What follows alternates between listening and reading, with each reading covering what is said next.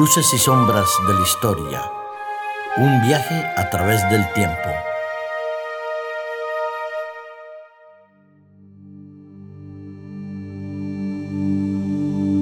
Hola queridos amigos, un placer encontrarnos otra vez aquí a los pies de un buen árbol que buena sombra nos cobija y ese buen árbol indudablemente es el maestro Darío. Un ah. placer saludarte. Gracias. Yo encantado de estar aquí con vosotros, contigo al frente de los micrófonos, Paco, y con Aitor detrás de los micrófonos. Me siento seguro. Así estamos seguros con Aitor, indudablemente. Mira, antes de entrar en el tema que nos compete en esta mañana, o en esta tarde, porque depende del momento que lo podamos estar oyendo, quiero contar una pequeña historia que no me tardará más de un minuto. Muy bien. Dos hermanos se habían enfadado y vivían en dos fincas que estaban colaterales. En medio de la finca pasaba un riachuelo pequeño y durante muchos años no se hablaban. Entonces uno decide construir un puente para unir las dos orillas. Hay ríos que nos invitan a unir puentes, a hacer puentes para mejorar las relaciones humanas. Hay otros ríos que por muy pequeño que sea se convierten en desafíos, en combates y quizás también en fronteras.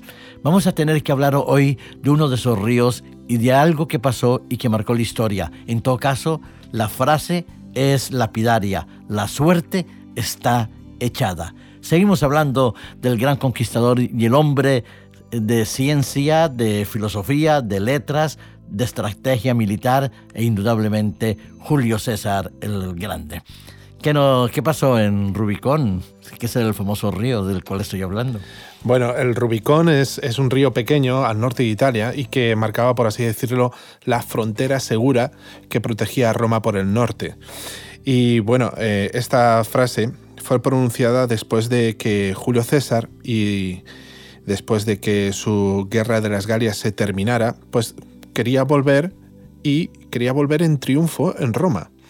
Celebrar un triunfo en Roma era algo así como una cabalgata en la cual se enseñaban los tesoros, los enemigos capturados, en aquel caso sería Vercingetoris encadenado, y, y quería celebrar ese triunfo que se merecía él y sus legiones, o al menos de eso estaba absolutamente convencido. Pero en Roma estaba Pompeyo, y Pompeyo había sido muy amigo de César, de hecho le prestó sus legiones para iniciar la guerra de las Galias, se casó con su hija. Eh, bueno, era de lo más amigo, pero ¿qué pasa? Muchas veces la amistad que está muy arriba a veces está muy abajo. Y Dice que entre más alto sea la cumbre, más grande es la caída. Sí, y la verdad es que después de la, de la muerte de, de su esposa, de la hija de Julio César, pues eh, Pompeyo eh, eh, presta atención y presta oídos a todos los senadores que le dicen que Julio César le quiere quitar el poder. Entonces, cuando Julio César dice, yo quiero entrar y recibir el triunfo en Roma, cosa muy legal y muy legítima por su parte, pues Pompeyo lo considera eso como cuando Sila, muchos años antes, cuando Julio César era joven y Pompeyo también tenía eh, poquitos años, eh, Sila entra en Roma con sus tropas y establece una dictadura. Entonces, eh, ya de aquello se hicieron una serie de leyes en las cuales ningún general podía entrar con sus tropas en Roma. Y claro, ellos se acogen a esas leyes y le dicen a César, no puedes pasar del Rubicón con tus tropas. Y César que estima en su derecho legítimo el pasar y celebrar el triunfo en Roma, dice alea yacta est. La suerte está echada porque voy a cruzar el Rubicón y voy a celebrar mi triunfo en Roma. Pero fíjate que eh, una victoria tan grande, e importante como fue la victoria en la Guerra de las Galias, se va a convertir en un motivo de enfrentamiento entre dos grandes ex amigos, pero también eh, entre dos fracciones del Imperio Romano.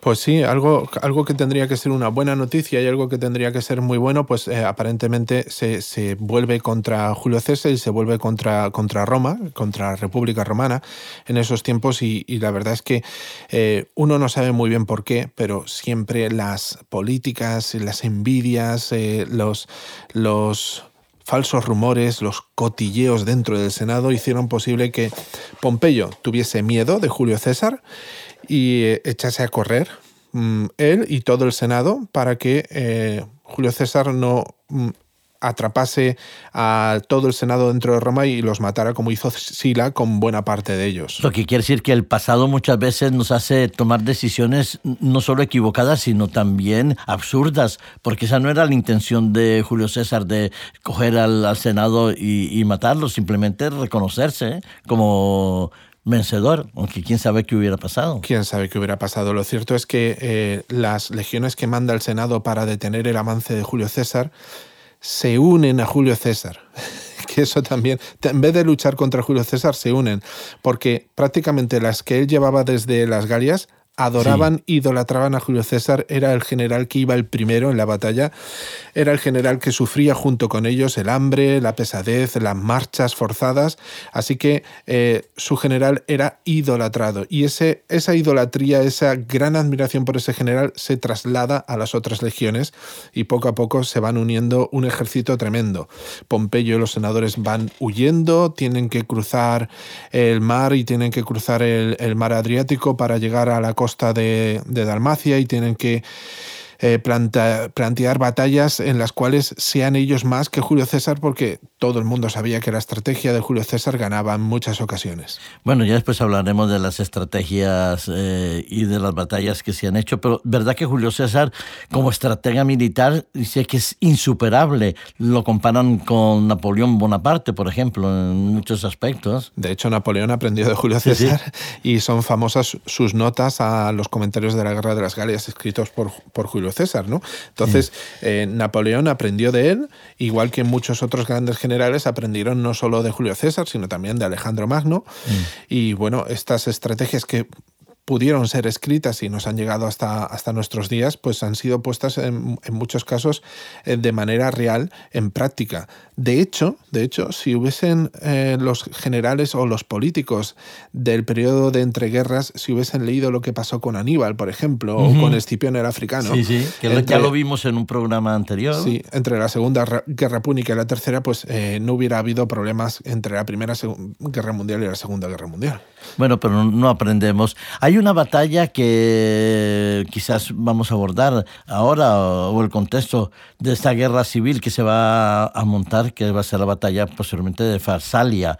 Pero bueno, esa batalla, esa batalla fue tremenda.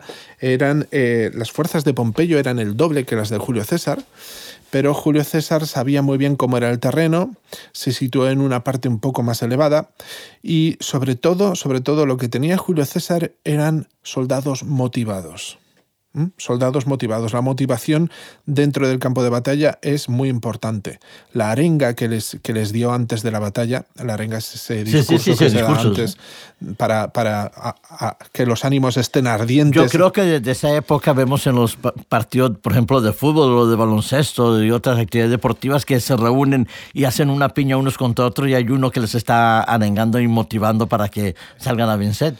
Pues la arenga que les dio Julio César fue tremenda. Mucho muchos de los legionarios del terreno de Pompeyo escucharon aquello ¿eh? y se quedaron también pues petrificados ante, ante la valentía, el arrojo de, los soldados de Julio César. Decían que un soldado de Julio César valía por 10 de Pompeyo. Y bueno, la derrota fue tremenda. Eh, Pompeyo sale huyendo hacia Egipto y bueno, en Egipto hay, hay otro problema político, un problema dinástico bastante importante porque eh, está Cleopatra y Ptolomeo. Son, son dos, hermanos, eh, Cleopatra es la mayor, Ptolomeo es el pequeño, pero claro, en el, en el trono de Egipto tenía que haber un hombre y en ese, y en ese cargo pues eh, estaba Ptolomeo y había alguien que estaba ejerciendo de regente. Y esa persona que estaba ejerciendo de regente, cuando ve venir a Pompeyo, eh, piensa varias cosas y sobre todo lo que piensa... No, no, Pompeyo iba solo, iba, iba solo. Eh, lo que piensa es, eh, vamos a ver, si yo recibo a Pompeyo y le doy cobijo, me pongo en contra de Roma, me pongo, me, pongo en contra de César. ¿Qué puedo hacer para obtener el beneficio de la amistad de César, que en estos momentos es el que gana la batalla? Tener la amistad de César significaba tener la amistad de Roma y preservar Egipto de la invasión romana.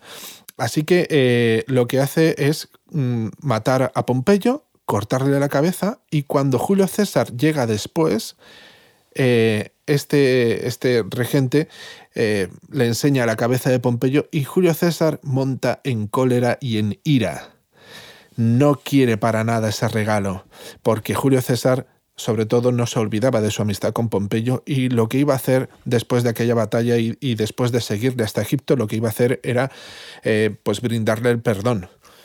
Quería hablar con él y si no podía mm, brindarle el, perdón, al menos luchar con él.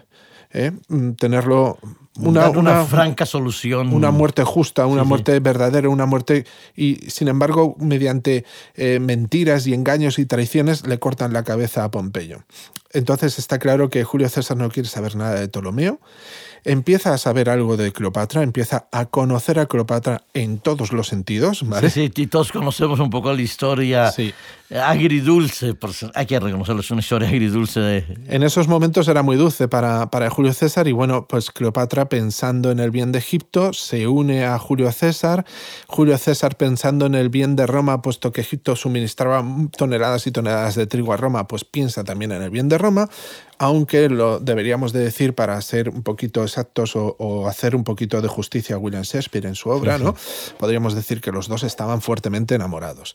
Y recordemos que Julio César estaba casado con Calpurnia. Sí. O sea, esto, esto es importante. Por digo que son historias agridulces, porque siempre se busca el beneficio de uno, pero el detrimento de otros es tremendo también, porque pues trae consecuencias en el Imperio Romano y también en Egipto, posiblemente las detenciones de fíjate, ellos. Fíjate, cuando vuelve Julio César a, Roma, entra en triunfo otra vez, ¿vale? Y una de sus máximas eh, cosas que muestra es a Cleopatra, y Cleopatra como digna como reina. ¿eh? El caso es que el pueblo aclama a Julio César y eh, por tres veces Julio César declina la corona de rey. Esto tiene que ver mucho con, lo que es el pueblo romano. El pueblo romano detestaba a los reyes, no quería saber nada de los reyes, porque los reyes que había tenido, aquellos siete primeros reyes, eh, habían terminado muy mal con el pueblo de Roma y durante más de 500 años la República Romana funcionaba. ¿vale? Así que eh, la cosa es que Julio César, también muy buen político, declina la opción de coger la, corona, pero eh, a su vez va cogiendo todo el poder necesario. Es decir, no, no, tiene el título de rey, pero actúa casi como si fuese un rey. Ellos lo llamaban un dictador. ¿Vale? Entonces, eh, esto también atrae muchas envidias, atrae mucho recelo, y aunque estaba haciendo cosas bien por Roma, había quitado prácticamente todo el poder al Senado. Sí, en diferentes momentos de la vida de Julio César se le reconoce como dictador porque él asume diferentes poderes y diferentes momentos. Entonces, eso la fuerte personalidad, pero también la dominación que él tenía sobre aquellos que estaban bajo su mando y de aquellos que se enfrentaban a él. era un poco temible también, hay que reconocerlo. Sí, digamos que los, los momentos, los hechos históricos, las batallas, todo lo que había encumbrado a Julio César, era, era más o menos legítimo, pero sabemos que el poder corrompe y Julio César poco a poco había cogido cotas de poder realmente eh, drásticas, eh, muy importantes. Y eso hacía posible que dentro del Senado no lo viesen con buenos ojos, puesto que prácticamente había acabado con la República. El caso es que dentro del Senado surge una conjura, una conjura para matar a Julio César, y tienen que tener a uno, a uno de los más importantes senadores a favor de la conjura, y ese senador no es otro que Bruto. Bruto era el ahijado o el hijo adoptado de Julio César. Eh, sabemos por la historia que mm, mucha gente en aquellos tiempos, sobre todo senadores y patricios y, luego más tarde emperadores, adoptaban a hijos porque consideraban que eran eh, la mejor representación de lo que ellos querían transmitir. A veces tenían hijos varones que no eran deseables que sucedieran en el trono y a veces tenían hijas, como en el caso de, Julio César, y entonces ellos elegían a una persona como su hijo adoptivo. Este hijo adoptivo renunciaba de su patria potestad, todo, y eh, permanecía junto a César como si fuese su padre. Y Julio César le enseñaba cosas. Pero en esta conjura el papel de Bruto fue decisivo. Bueno, en la vida de Julio César, con sus tres esposas, eh, su hija, que le acabas de mencionar, su hijo no, eh, adoptivo, que toma el nombre de Augusto, eh, encontramos que también Julio César tiene que enfrentarse a qué va a ser del futuro de Roma, porque lo que él ha decidido, lo que él ha construido desde la batalla de Farsalia, que se dice que es un poco, marca un antes y un después en la historia del Imperio Romano, ¿qué hace Julio César? ¿Cómo enfrenta esos últimos años de su vida sabiendo que, bueno, que no le es fácil, que tiene el conjuro de su hijo adoptivo, tiene el Senado, parte del Senado en contra, y el pueblo que comienza a estar un poco receloso. Receloso, sí. Pues eh, lo que hace es afianzar más su poder eh, establecer eh, guardias, establecer protecciones que tengan que ver mucho con la protección de Julio César y no con la protección de Roma. Y bueno, todo lo que había conseguido, sobre todo en las fronteras, se empieza a debilitar porque todo se empieza a concentrar en Roma. Roma comienza a ser el sitio donde puede continuar todo o terminar todo. Radicalmente terminar todo. Entonces, en esa, en esa conjura, pues eh, muchos de los senadores eh, pactan asesinar a Julio César justo en el Senado y de manera traicionera, porque, eh, bueno, pues Julio César iba, iba un día normal de los idus de marzo a hacer una sesión en la cual iba a escuchar peticiones y a promulgar leyes. había un, Cuenta la historia que había un augur que le decía, cuídate César de los idus de marzo. Mm. Y se lo repetía muchas veces. Y llegaron los idus de marzo y Julio César le dijo, ves, no, no me ha pasado nada. Y, y el augur le dice, aún no ha terminado el día. Algo así como los idus de marzo eran algo así como el 15 de marzo. Sí, sí, sí. Pero bueno, él, dice que no ha terminado, pero después eh, eh, él termina. Mm, si tenemos que terminar en los pocos minutos que nos quedan, eh, Julio César es asesinado eh, traición indudablemente, como muchos de los grandes líderes de diferentes imperios, pero ¿qué influencias tiene Julio César hoy en día con nosotros, eh, con la Europa? Pues verás, eh, Julio César establece muchas de las cosas que hoy en día tenemos. Por ejemplo, eh, dentro del derecho político, dentro de las figuras políticas también, lo que nosotros heredamos de parte de la cultura, también en cuanto al calendario y el tiempo, en cuanto a cuestiones de, de batallas, de guerras, de estrategias y sobre todo cuestiones de poder. Cuestiones de poder como por ejemplo el Pontifex Maximus. Pontífice máximo, que es, lo vemos repercutido después a nivel del poder religioso, indudablemente. Que, hoy sigue siendo hoy una figura principal dentro del papado, porque el papado es el Pontifex Maximus, y eso pues eh, está presente en toda nuestra vida. Eh, como, como algo que es la ciudad del Vaticano y que realmente sigue teniendo mucho poder. Entonces, en esa, en esa conjura, en esa muerte, eh, la verdad es que lo que más le dolió, cuentan los historiadores, es la última puñalada que se la dio su hijo Bruto y le dijo tú también Bruto, hijo mío. Y, bueno, ahí ya pues eh, comienza otra nueva guerra civil. Después tendremos que abordar esas otras guerras civiles y la sucesión de Julio César. Mm, ha marcado mucho eh, Julio César, porque a partir de ahí se llaman a todos los emperadores romanos los, eh, Césares. César. César. Pues tenemos al sucesor César Augusto, eh, que está ahí. Entonces, la influencia de él llega hasta nuestros días pero yo creo que con el calorcito que está haciendo también algo se lo debemos a Julio, ¿no? Sí, porque de hecho los, los calendarios que se han configurado durante miles de años dentro de, la, dentro de la cristiandad tenían que ver con el calendario juliano y Julio pues tenía 31 días y por eso una de las causas de que febrero tenga 28 es porque Julio tiene 31 días y luego, pues ya veremos también que agosto, con el emperador Augusto, pues tiene 31 días también. Por eso febrero tiene hoy en día 28.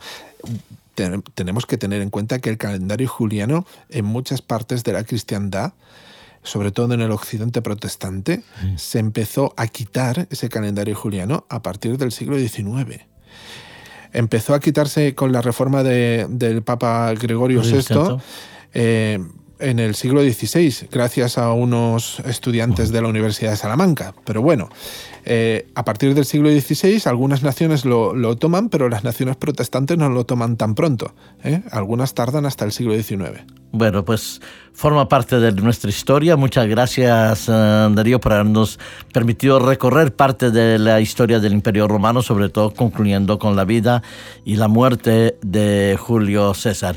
Gracias, porque nos enseñas que debemos aprender de la historia y no fiarnos de los grandes elogios, pero tampoco desconfiar de los grandes amigos. Muchas gracias, un abrazo a Aitor ahí en los comandos y hasta la próxima emisión.